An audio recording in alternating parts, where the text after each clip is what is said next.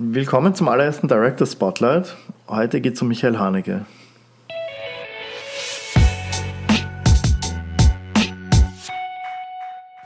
Als österreichischer Podcast muss es Haneke sein. Ja, er ist halt Gott. Ja.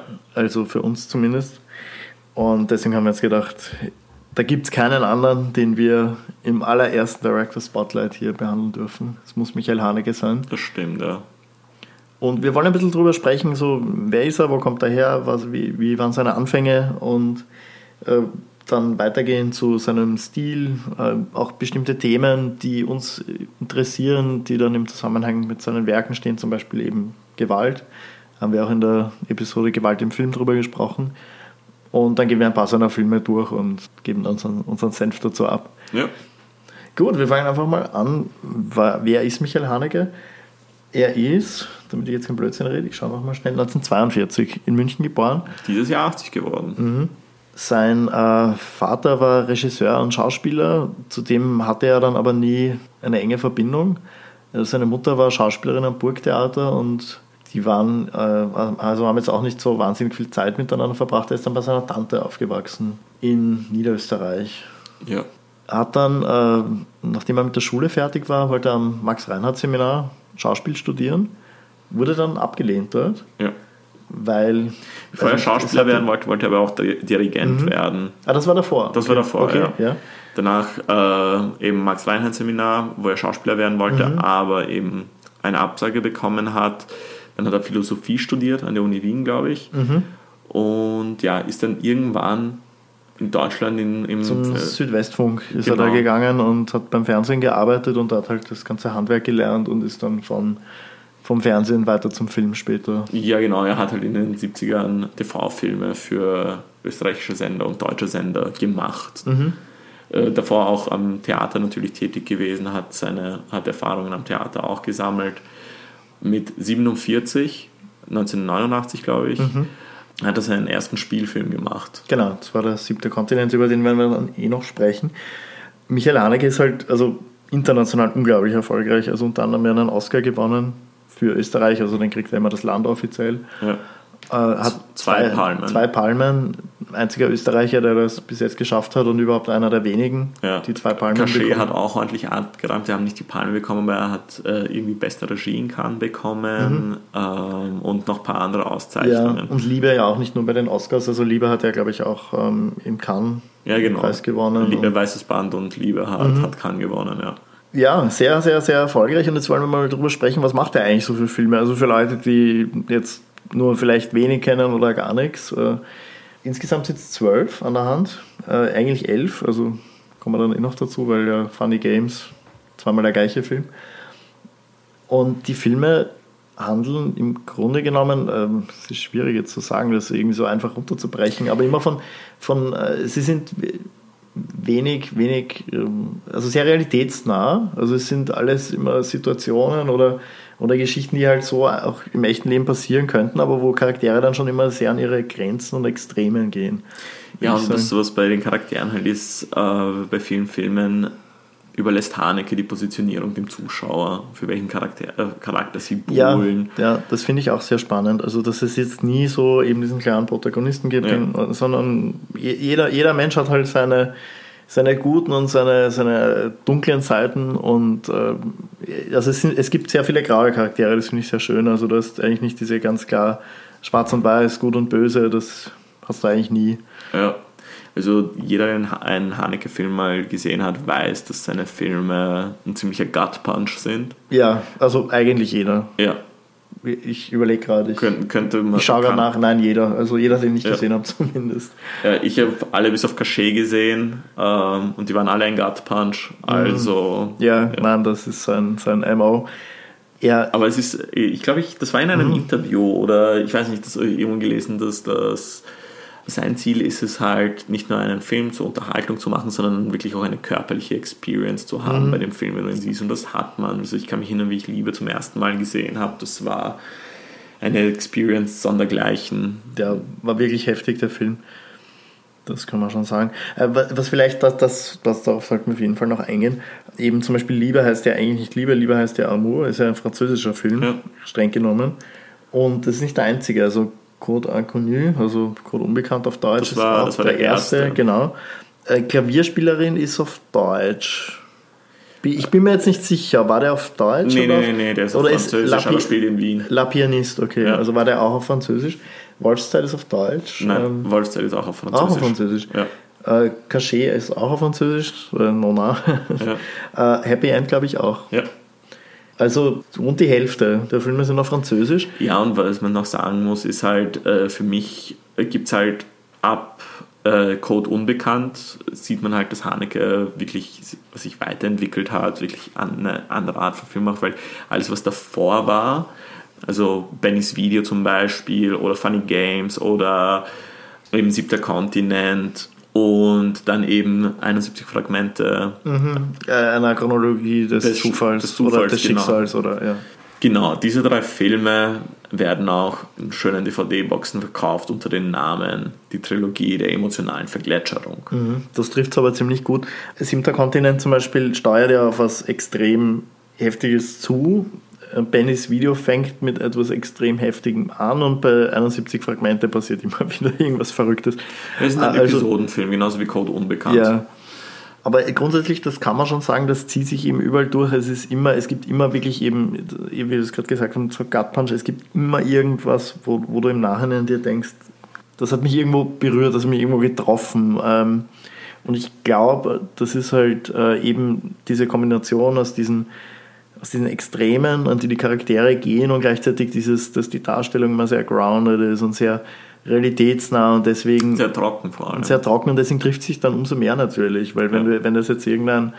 Es gibt zum Beispiel, es gibt ja nie einen Score mhm. in den ganzen Filmen. Es gibt nur immer Musik, eben, wenn man die Quelle sieht, ein Radio, ein, ein, ein Orchester, was auch immer. Und dadurch finde ich es einfach unglaublich. Ich werde da immer so reingesogen irgendwie. Ja, ja, ich, ich weiß, was du meinst bei mir ist es halt immer, wenn ich einen Haneke-Film sehe, weiß ich, dass ich so, okay, ich muss mich da voll drauf vorbereiten und ich muss das halt wirklich komplett genießen und die ganze Zeit eine mhm. Konzentration mhm. haben und, und wirklich alles versuchen, jede, jedes Bild in mich aufzunehmen und das Bild so gut wie möglich zu verarbeiten. Das kann man nicht vergleichen mit so, so Popcorn-Kino oder so, wo mhm. du hingehst, dann läuft mal dein Handy, dann, ja. ja. Und es passiert auch nicht wahnsinnig, äh, also jetzt äh, unterschwellig passiert unglaublich viel, aber so diese richtig flashigen Sachen, gibt es einmal pro Film. Und das steuert entweder darauf hinaus oder es fängt damit an und du musst dann das zwei Stunden lang verarbeiten. Also finde ich grundsätzlich äh, sehr fordernd als Zuschauer. Ja. Aber ich mag das. Also es ist definitiv was, worauf man sich einlassen muss, wie du sagst. Es ist halt jetzt kein Film, wo du sagst, okay, ich habe jetzt Bock, irgendwas am Abend zu schauen. Ja. Was ist auf Netflix? Zack, zack, zack, und dann nein, schaltest nein, du irgendwas nein, das, ein, das geht, ein, ein, das geht ein nicht. Michael Haneke-Film muss geplant werden. Ja. So, es ist die und die Uhrzeit, ja, ich schaue mir das an. Auf, ja. auf jeden Fall Handy abdrehen, wirklich in Ruhe hinsetzen und das äh, Und dann genießen. einfach auch sickern lassen, weil sehr oft du dich halt wirklich mit den Dingen, die du gerade gesehen hast, im Nachhinein beschäftigen und sie geben dir zu denken. Also es ist halt Kunst auf dem höchsten Level. Was ich auch super, äh, super cool finde, ist ähm, ein Zitat von Michael Haneke und zwar, er hat gesagt, ein Film existiert nicht für sich alleine, es ist ein Dialog mit dem Zuschauer, was ich ziemlich cool finde, weil vor allem sehr viele äh, Regisseure, die auch sehr anerkannt sind und große Kunst schaffen, sie sagen so, ja, ich mache Filme nur für mich. Mhm. Ähm, und nicht für den Zuschauer. Und da finde ich halt sehr cool, dass Michael Haneke, ein Künstler wie Michael Haneke, sich dem bewusst ist, dass der Zuschauer eigentlich genauso wichtig, wenn nicht sogar fast wichtiger ist als der Filmemacher selbst. Mhm. Weil ohne eine Audienz kannst du keine Geschichte erzählen. Ja, und es ist auch genau das, was du gerade gesagt hast mit dem Nachsickern. Also, das ist auch diese Art von Film, da, da lässt man dann auch, wenn man zu Hause sitzt, den Abspann laufen und sitzt davor und denkt einfach nach, was jetzt gerade passiert ist. Und es ist einfach, es ist Unterhaltung auf, einem, auf einer anderen Ebene. Ja. Ist, und, und das ist, denke ich, halt dieser Dialog auch, also dass man dann einfach kannst natürlich nicht mit dem Film sprechen, aber du, aber du kannst versuchen, äh, einfach Gedanken zurückzuwerfen und dann dir denken, okay, äh, nein, vielleicht habe ich das so und so wahrgenommen. Äh, auch wie, wie war es gemeint? Mhm. Also wie war es wie ursprünglich, also wie war es inszeniert, was hätte da die Aussage sein sollen, wie wirkt es auf mich und so weiter. Also ich finde das total spannend. Das ist einfach genau die Art von Film, wo sowas funktioniert. Ähm, ja, und die, die, die Filme haben auch keinen überladenen Pathos oder so. Sie sind halt wirklich realitätsgetreu, nüchtern inszeniert Und ja, was, was auch ein super Fun, äh, also ein Fun Fact ist, ist, äh, Michael Haneke ist bei Drehaufnahmen sehr autoritär. Also man kann sich zum Beispiel, ich, ich weiß, das habe ich in, in Berlin im Filmmuseum gesehen, da gab es halt ein Drehbuch, das war aufge, ähm, aufgemacht und man konnte sich anschauen und es ist halt wirklich so, konnt, die Frames waren daneben aufgezeichnet aus dem Film. Also es ist, er ist einer wirklich von den Meistern, die es schaffen, das Drehbuch eins zu eins zu übersetzen, ohne irgendwelche Abweichungen, weil es heißt ja, es gibt bis jetzt nur einen, einen Regisseur, der, der es geschafft hat, alle seine Filme eins zu eins, so wie sie in seinem Kopf waren, mhm. zu übersetzen. Das ist Stanley Kubrick, aber ich denke, Michael Haneke kann man da auch mitzählen oder beziehungsweise er ist nah dran. Also für mich ist er definitiv einer, einer der, der, der größten Filmemacher und einer der, der besten Filmemacher, die, die wir jetzt noch haben. Und seine Filme haben auf mich eine ähnliche Wirkung wie die Filme von Tarkovsky, würde ich jetzt sagen. Mhm. Ja, es sind einfach Filme, die zum Nachdenken anregen und die ja. wirklich, also wo du, die, die du auch wirklich oft schauen kannst und die sich nicht abnutzen. Und das eben, obwohl sie sehr nüchtern erzählt sind. Und ja, das ist, finde ich, schon du ein kannst dir auch anschauen, aber mit ein paar Monaten, wenn nicht Jahren dazwischen. Ja, auf jeden Fall. Also es ist halt, wie gesagt, auch schwere Kost alles. Äh, es ist ja. jetzt nichts, wo du... Aber, aber reden wir einfach über die Filme selber mal. Mhm. Und eben zum Thema schwere Kost, gleich der erste Film, 1989, der siebte Kontinent, ist ja. definitiv schwere Kost. Wir wollen da jetzt nichts spoilern, weil wie gesagt, das ist ein Film, der äh, auf was Schlimmes hinzusteuert. Wir können vielleicht im zweiten ein bisschen mehr spoilern, haben wir eh schon in der Gewalt-Episode. Bennys Video, ja. Äh, es geht um eine Familie, die in Wien lebt und irgendwie bei jedem Familienmitglied gibt es einen gewissen Grad der Unzufriedenheit mit der eigenen Existenz. Um es jetzt irgendwie mhm. so. Äh, ja. Ohne, ohne Spoiler, ja. Und du hast halt, glaube ich, vier ähm, Vater, Mutter, Tochter, äh, Tochter Sohn. Ja.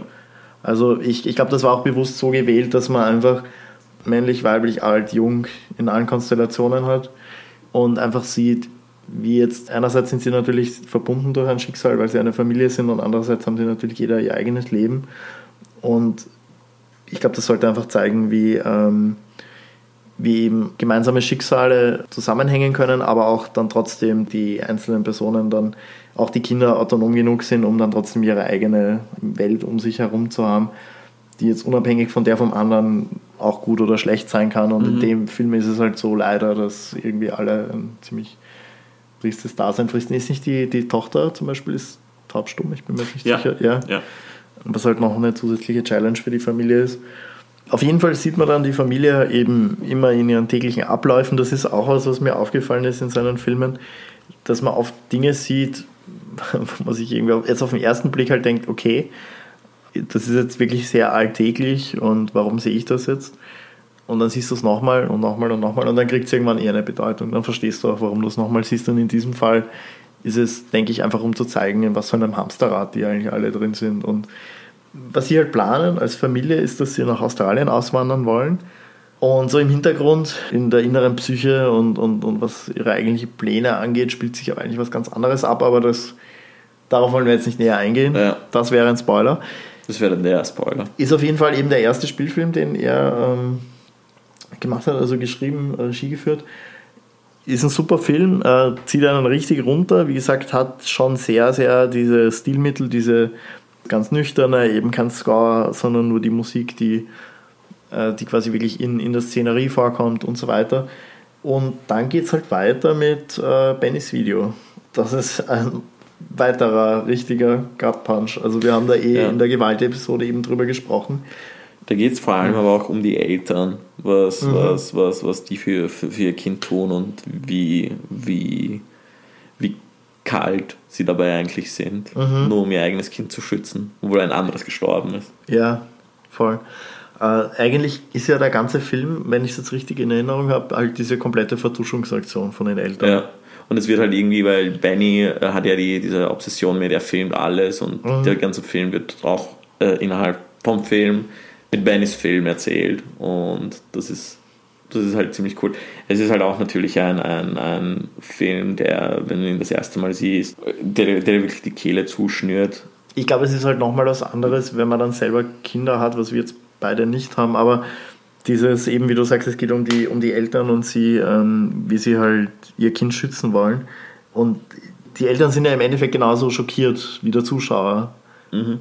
Aber sie denken sich halt, gut, entweder wir, wir verdammen ihn jetzt für sein ganzes Leben und, äh, und melden das jetzt oder wir lassen es verschwinden. Ich glaube, das ist dann wirklich für, für Eltern, also die diesen Film schauen, ist das wahrscheinlich nochmal eine komplett andere Liga, weil du dann eben in die Situation kommst, wo du dir die Frage stellen kannst, was würde ich machen? Ja. Und da, da wüsste ich gern, was so der, der gängige, ähm, die, die gängige Meinung unter Zuschauern ist. Aber das ist auf jeden Fall richtig, äh, richtig heftiger Film und dann ist es zwei Jahre später, also Bennys Video war 1992 mhm. mit äh, 71 Fragmente einer Chronologie, ich glaube des Zufalls. Mhm. Des Zufalls oder des Schicksals ist jetzt auch nebensächlich äh, weitergegangen und das ist eben ein episodisch erzählter Film mit, ich weiß es jetzt gar nicht, wie viele Geschichten da parallel rein verpackt sind, sind sicher an die 5, 6, 7 Geschichten. Ich, ist schon lange her, dass ich ihn gesehen habe, an die von Bankräuber noch erinnern. Was war da noch so? Ich kann mich auch noch an die erinnern, wegen dieser einen Szene, wo er einfach reingeht und anfängt zu schießen. Mhm. Das, das war halt wieder dieser Gut-Punch in dem Film. Ja, das war einfach so, so, so, so damit rechnest du einfach nicht. Aber das sind halt Sachen, die eben im echten Leben auch passieren. Ja. Also, dass eh. irgendein Psychopath irgendwo reinläuft eh. und einfach Leute erschießt. Eh. Also, ich, man könnte sagen, halt, dass, das, dass vor allem die ersten drei Filme von Michael Haneke halt sehr gefühlskalt sind. Mhm. Also. Naja, gut, wie, wie Vergletscherung der Emotionalität? Nein, Nein äh, emotionale Vergletscherung? Genau, Emo äh, Trilogie der emotionalen Vergletscherung, ja. Ja, das, das trifft sehr gut. Ja, also, das stimmt. Ja. ja. Und dann geht es aber weiter mit Funny Games. Und ich finde, da ist jetzt dann schon ein ziemlicher Bruch, weil das äh, im Vergleich zu den ersten drei, weil die ersten drei eben schon sehr einheitlich waren vom Stil mhm. her auch. Und der und Funny Games äh, hat ja, das ist eben das Interessante, weil die ersten drei ja wirklich sich um Gewalttaten drehen. Ja. In gewisser Weise. Und der vierte Film, eben Funny Games, das dann Aber bei zu Gewalt äh, hinterfragt. Da, da, hat, da hat Michael mhm. Haneke eh, eh gesagt, er äh, findet, Gewalt sollte nicht ästhetisiert werden, so ja. wie sie es in anderen Filmen gemacht werden. Und da kommen wir jetzt eh auch zu Funny Games wieder, weil er hat jetzt einen richtigen Psychothriller gedreht. Mhm. Äh, also ein Home Invasion Thriller der ganz besonderen Art. Jeder, der sich für Michael Haneke äh, interessiert, kann ich Haneke äh, über Haneke empfehlen. Das ist so eine Art Interview, Biografie äh, über ihn ich bin mir nicht sicher, dass es aus diesem Buch ist. Es ist die Regieanweisung bei Funny Games waren, äh, weil du hast ja bei einem Horrorfilm, beim Psychothriller immer, du kannst es von zwei Seiten erzählen. Du kannst es entweder aus der Sicht des Killers erzählen, wie zum Beispiel Henry Portrait of a Serial Killer, oder eben aus der Sicht der Opfer, wie zum Beispiel jeder Teenie-Slasher. Mhm. Und der ist halt auf Sicht von beiden erzählt. Nur dass Michael Haneke die Regieanweisung an die, an die Täter gesagt hat, ihr seid in einer Komödie, ihr habt Spaß. Und für die Opfer hat er die Regieanweisung, ihr spielt in einem Drama und sie wollen euch zerstören. Mhm. Ja, diesen, diesen extremen Clash merkt man, finde ich auch total. Also es, es Vor allem ja, die Fernbedienung. Ja, genau. Es gibt eben dann dieses. Gehen wir, gehen wir vielleicht nochmal kurz zum Plot. Also es ist eine Familie, die in ein Ferienhaus am See fährt. Ähm, und da ist halt irgendwie, da sind die Häuser am Abstand von, weiß ich nicht, 500 Meter. Das heißt, du bist relativ abgeschottet dort. Dann kommt, und das sind auch wieder vier, oder? Vater, Mutter, Tochter, Sohn. Mhm, nur Vater, äh, Vater, Mutter und Kind und Sohn mhm. und Hund halt. Ein Hund gibt es noch, genau. Ja. Und dann kommen zwei Jungs vorbei und es fängt ganz harmlos an. Die wollen irgendwie ähm, Eier haben und sagen halt, sie sind von, von der äh, Nachbarin und die wollten einen Kuchen backen, hat keine Eier mehr, ob sie ein paar haben können. Dann gehen die raus, lassen die Eier fallen, wollen noch mehr haben. Die, die Mutter sagt nein und dann entsteht ein Streit, der Vater kommt dazu, dann wird der Vater irgendwie äh, mit dem Golfschläger verprügelt, äh, damit er sich nicht mehr bewegen kann oder halt sein, sein Knie irgendwie mhm. zerschmettert wird. Und dann beginnt's. Also ja. dann beginnt eben diese Home Invasion, wo sie dann wirklich gefoltert werden, gefesselt werden und und der Film beschäftigt sich aber eben mit tatsächlich einfach dem Thema Gewalt im Film und hinterfragt eben die Schaulustigkeit der Leute. Also ja. warum das wirklich notwendig ist, dass Filme heutzutage brutal inszeniert werden und eben, eben die Gewalt so ästhetisiert wird, einfach nur, damit die Leute Spaß haben daran. Ja. Und, und er sagt dann auch mitten im Film so, hey, ihr wollt das ja sehen, oder? Also mhm. wo ein, einer der Charaktere die vierte Wand durchbricht und sich eben wirklich direkt an den Zuschauer wendet mit dieser Aufforderung so, hey, oder, oder Feststellung eigentlich, ihr findet es sehr geil, also sonst ja. würdet ihr ja nicht hier sitzen. Und das fand ich dann schon interessant. Ja, Wie ich ne, den zum ersten Mal gesehen habe, dass so, dass so dieses Thema auf die Art und Weise behandelt wird. Also Funny Games gibt es ja auch noch die lustige Story, dass Michael Haneke den Film 1 zu 1 in Amerika zehn Jahre später nochmal gemacht hat. Genau, deswegen habe ich ja vorher gemeint, zwölf Filme gibt es, eigentlich elf, weil der Film ja wirklich, und da sind wir eh wieder auch bei dem, äh, so wie es im Drehbuch ist, ist es dann im Film, also der Film ist ja eins. Ich habe ihn leider nicht gesehen, das, das Remake, aber das ist der gemeint, der ist wirklich ja. eins zu eins, jeder Frame der gleiche, jeder ja, Schnitt derselbe. Nur halt mit, mit, mit äh, glaube ich, britischen, bzw. amerikanischen, britischen Darstellern. Also ich weiß, Naomi, mhm. Naomi Watts spielt mit, sie ist, glaube ich, Australierin. Mhm. Ähm, sie spielt die Mutter, der Vater wird von Tim Roth gespielt. Die Invader werden, einer, ein Invader Michael wird Michael Pitts und den anderen weiß ich leider nicht.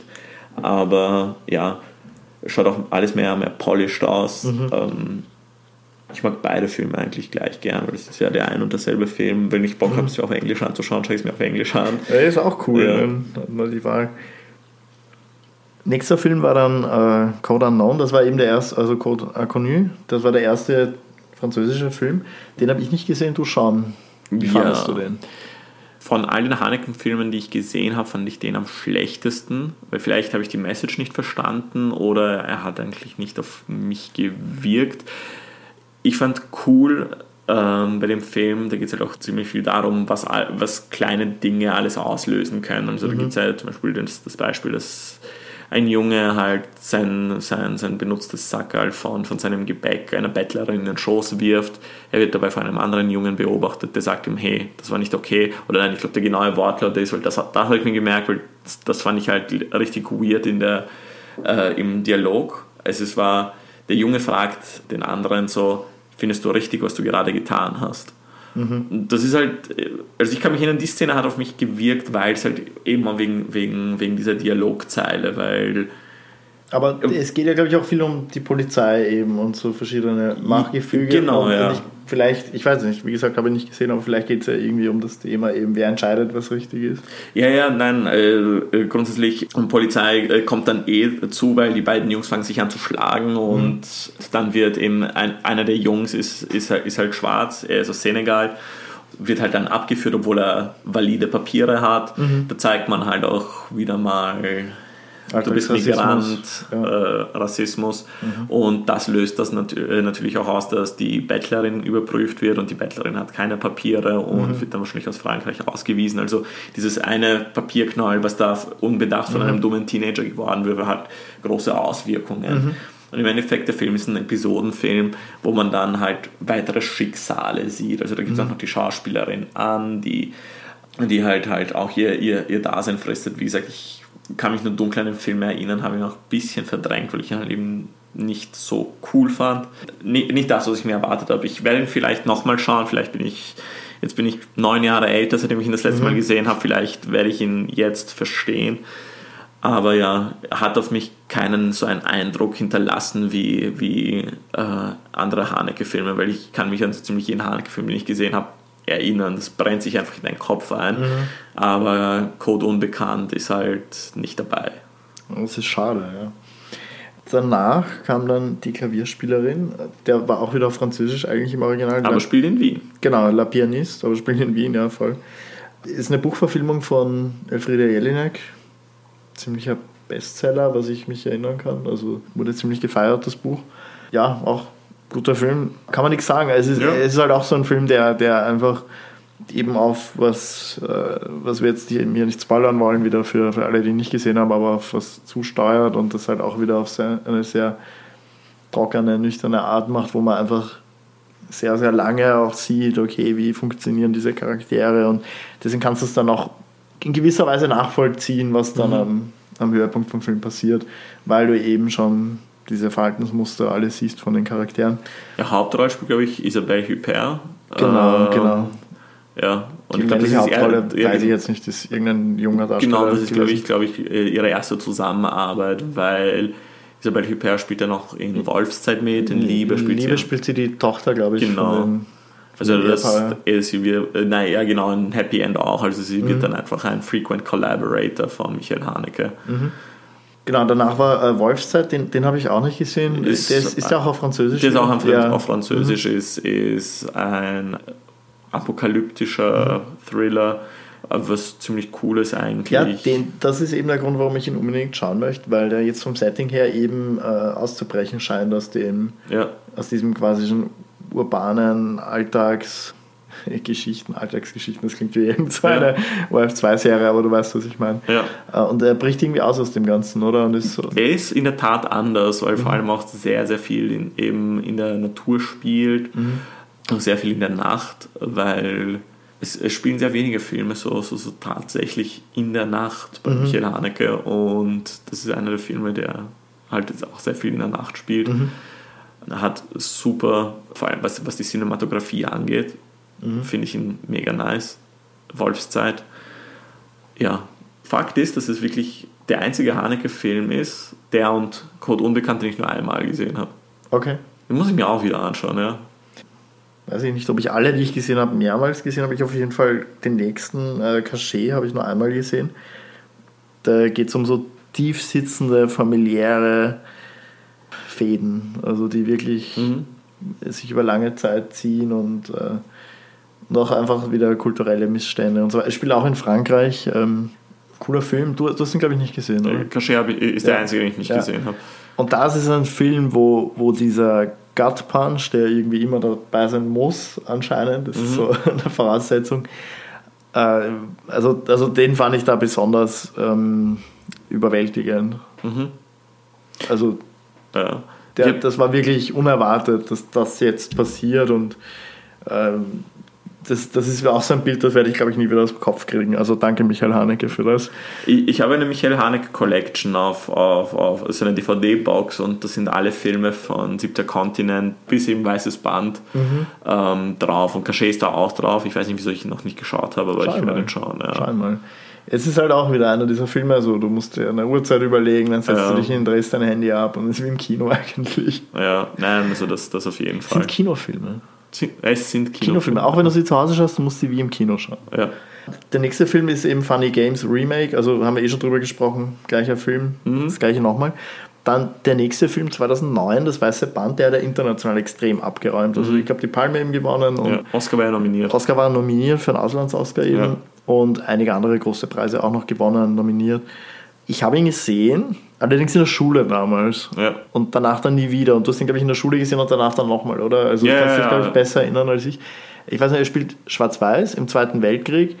Äh, und es geht um ein kleines Dorf in Deutschland, wo man irgendwie sehen soll, wie Nationalsozialismus die Gesellschaft durchdringt. Genau, das war das, so es wird halt auch, auch sehr viel aus der, aus der Sicht der Kinder erzählt. Genau, genau, ja. wie eben dann wirklich die Kinder schon beeinflusst werden und, ja. und diese, diese äh, falschen Ideale dann sich. Ja, und dann passiert halt eben ein Mord. Mhm. Und da sollten wir jetzt aufhören, über den Inhalt zu reden, okay, weil. Ähm, ja, ja, ja, voll.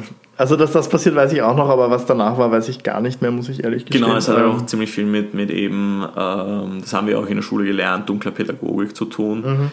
weil da halt die, die Charaktere und die Eltern halt wirklich auch falsche Entscheidungen treffen in Bezug darauf, wie sie ihre Kinder mit dem, was gerade passiert ist, konfrontieren und wie sie da durchstehen, weil es ist halt wirklich eine kleine Dorfgemeinde, wo jeder jeden kennt und da passiert halt ein Mord. Mhm. Und das ist halt schon mal ein super interessantes Setting. Ja, total. Und ja, ich weiß, dass das Weiße Band zwar nicht so verstörend ist, wie, war wie andere ähm, Haneke-Filme, aber natürlich war da auch der Gut Punch vor allem da, wo, das könnte man ja sagen, wo man, wo man das, äh, ich weiß nicht, ob es jetzt das, das, das getötete Kind ist oder das dass das verprügelte Kind, wo man halt in Nahaufnahme sieht, so, das ist ein Kind mit zerfetztem Gesicht mhm. und so. Also das ist ein Bild, das, das, das mich bis heute verfolgt, also ja, so, das weiße Band. So von der, von der, vom Grundton her ähm, finde ich, ist es extrem nah dran an Jugend ohne Gott, mhm. wo es wahrscheinlich auch Verfilmungen gibt. Ich kenne eben nur das Buch. Äh, von Öden von Harvard, das ist ja so ein Buch, das glaube ich jeder in der Schule mal lesen ja, muss. In, also ich glaube in, in, in, Österreich ist das Lektüre. Ja. Also Pflichtlektüre in, in, den Schulen. Und das Weiße Band erinnert mich einfach ja. total daran. Ja, na, voll, voll. Ich also, meine, ich habe das, das, das Buch jetzt nicht mehr so im Kopf, weil wie gesagt, wir haben es im Gymnasium gelesen. Mhm, ja, voll. Also. Ja, auch damals. Ja, und dann kommen wir eigentlich eh schon zu, zu, also, zu Hanekes erfolgreichstem Film. Ja, irgendwie, man kann wirklich sagen, so das, das Highlight seiner Karriere, ja. denke ich mal, weil er hat eben damit einen Oscar gewonnen. Ja. Er hat die Palme gewonnen zum zweiten Mal.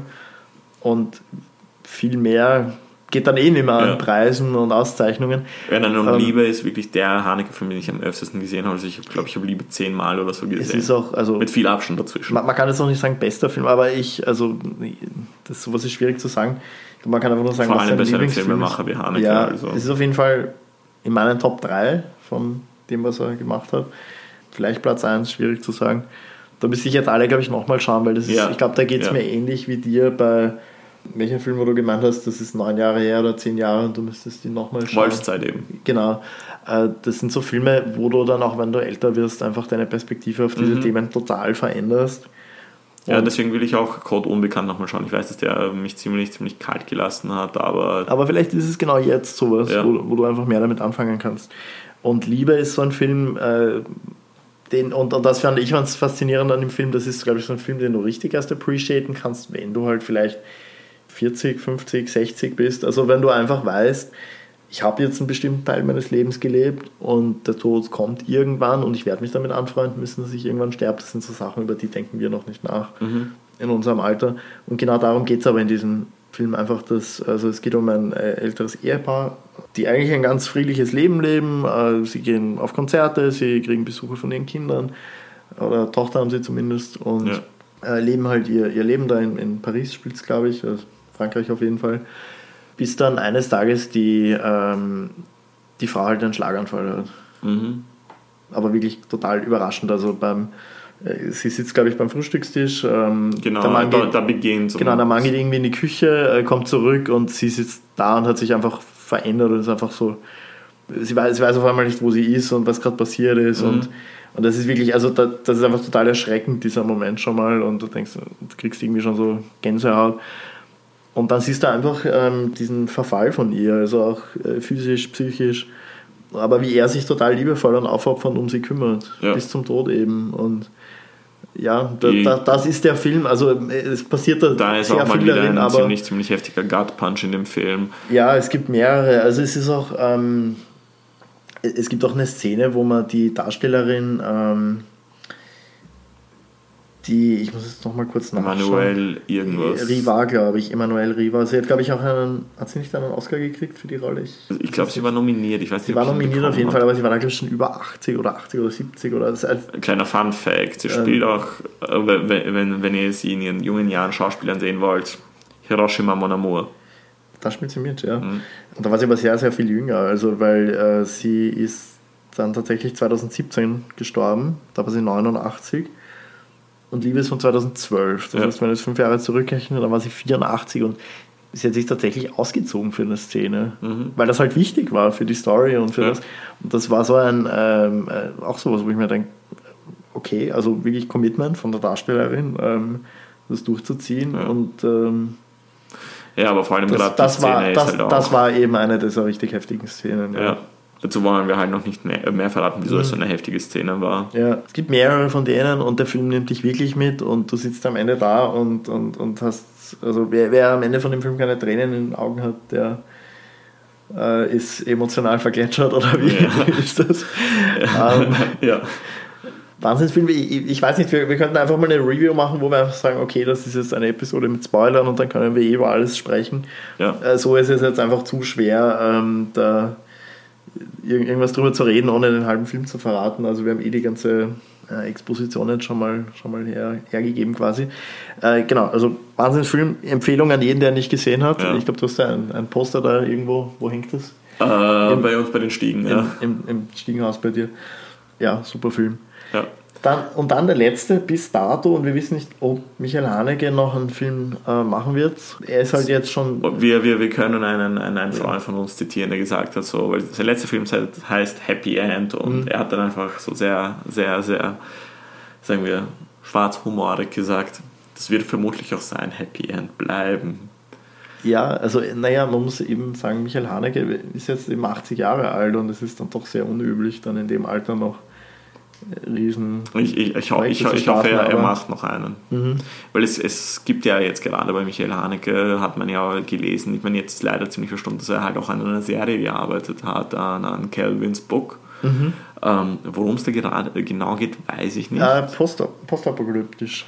Ja, also, also ich weiß vom Setting cool. her ähm, und das hätte jetzt sogar, glaube ich, hätte sich dann eine Netflix-Produktion werden sollen.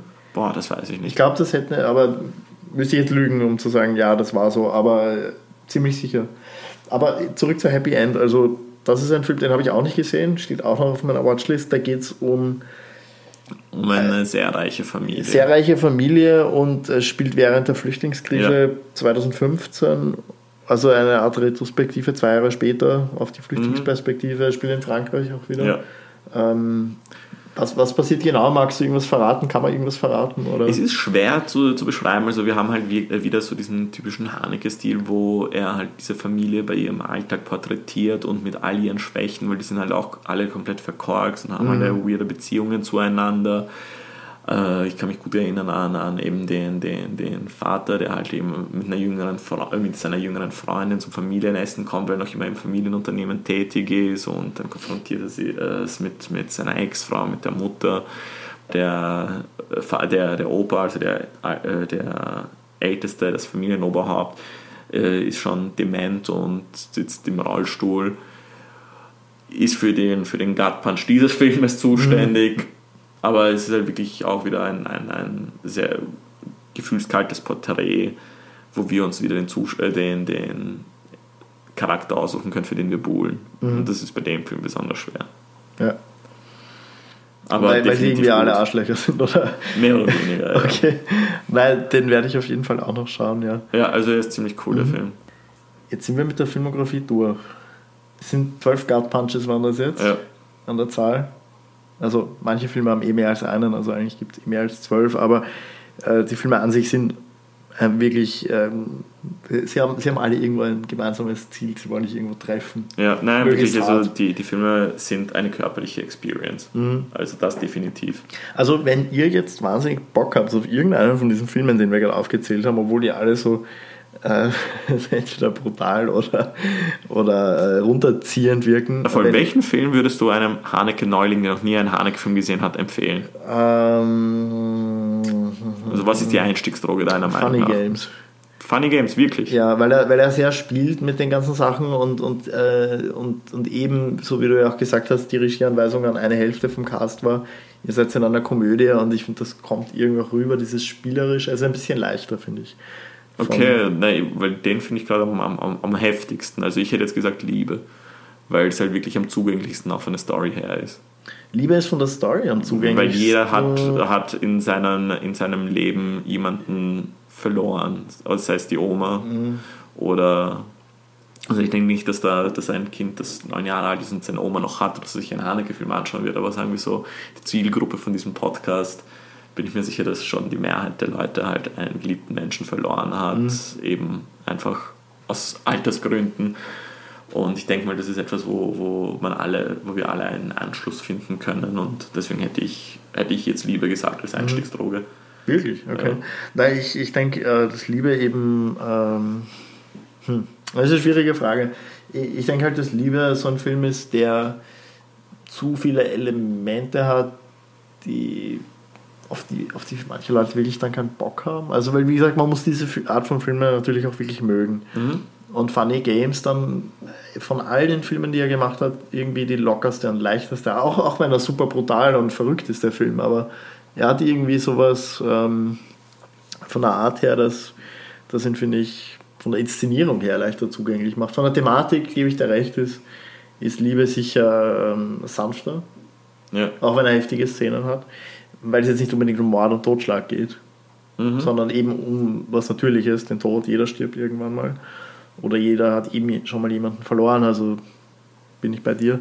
Aber ich glaube, so rein von der Inszenierung her, eben, wenn man jetzt nicht, wenn das jetzt nicht unbedingt so ähm, der Favorite von jemandem ist, so eine trockene Machart, dann würde ich Funny Games empfehlen. Aber das heißt, selber schaut einfach beide. Ja, ja, definitiv. Schaut, jeden Haneke-Film. Alle, äh, am besten zuerst lieber oder äh, Funny Games Und äh, wie gesagt, großer Tipp nochmal, Handy abdrehen, ja. fixe Uhrzeit aussuchen, wirklich Zeit nehmen, die Credits laufen lassen, ja, nicht wenn Netflix sagt, hey, ist ein Trailer. Das ist, ähm, das ist, ah, das ist das, etwas, das, was das ist, so stört. Ja, das reißt sich wirklich oft raus äh, bei Filmen, wo du, die du einfach nachwirken lassen möchtest. Ja. Und auch wenn du wirklich dann zur Fernbedienung greifst und auf Nein, ich möchte äh, die Credits weiterschauen, mhm. auch wenn du nur das machen musst, das reißt nicht oft schon raus. Dieses, ja. ich muss jetzt zur Fernbedienung greifen. Ja, ja nein, das, das Also das an Fall. der Stelle Netflix-Kritik. Netflix, bitte ändert das. Ja, nein, aber die wollen halt, dass du einfach dran nein, ist eh klar, ist eh klar, ja. Ja. Ich meine, wir könnten jetzt darüber reden, dass man sich äh, auf Netflix im Kino Popcorn-Kino anschaut. Also ich weiß gar nicht, ob es da überhaupt was auf Netflix gibt. Das wäre interessant, was es halt von wirklich so anspruchsvollen mhm. Filmen mhm. auf, auf Netflix gibt. Müssen wir mal schauen. Also ich weiß, dass Prime sehr viel hat. Auf iTunes Movies kann man sowieso alles irgendwie kaufen. Ja, vor allem, sie haben ja auch jetzt integriert den Arthouse-Channel für 4 Euro im Monat, glaube ich, und das ist halt definitiv mhm. eine Empfehlung, weil da ist halt sind wirklich Meisterwerke. Ich glaube, die haben die ganze Filmografie von Ingmar Bergmann. Mhm. Also ja. Aber gut, wir reden nicht über, über, über iTunes, Ingmar Bergmann oder Netflix. Nein, heute wird nur über Gott geredet. Über Gott und ich glaube, wir sind eh schon zum Ende. Also ich glaube, wir haben unser Gebet schon. Ihr, ihr habt es gehört, wir sind ziemliche, ziemliche Anbeter. Ähm, wenn Michael Haneke eine Sekte eröffnen würde, wir wären die Ersten, die, die teilnehmen würden. Sofort. Und ja, Michael Haneke sollte man einfach dankbar sein, dass er, dass er seine Kunst mit uns geteilt hat. Ja, also in dem Sinn, Michael Haneke, wir lieben dich, dürfen wir duzen? Wir Nein, lieben, er ist wir, Gott. Wir lieben Sie, ja. wir lieben Sie, Herr Haneke. Danke für alles, was Sie uns geschenkt haben und ja. an die Zuhörer, danke fürs Zuhören. Bis zum nächsten Mal. Danke für dieses Gebet. Bis zum nächsten Mal.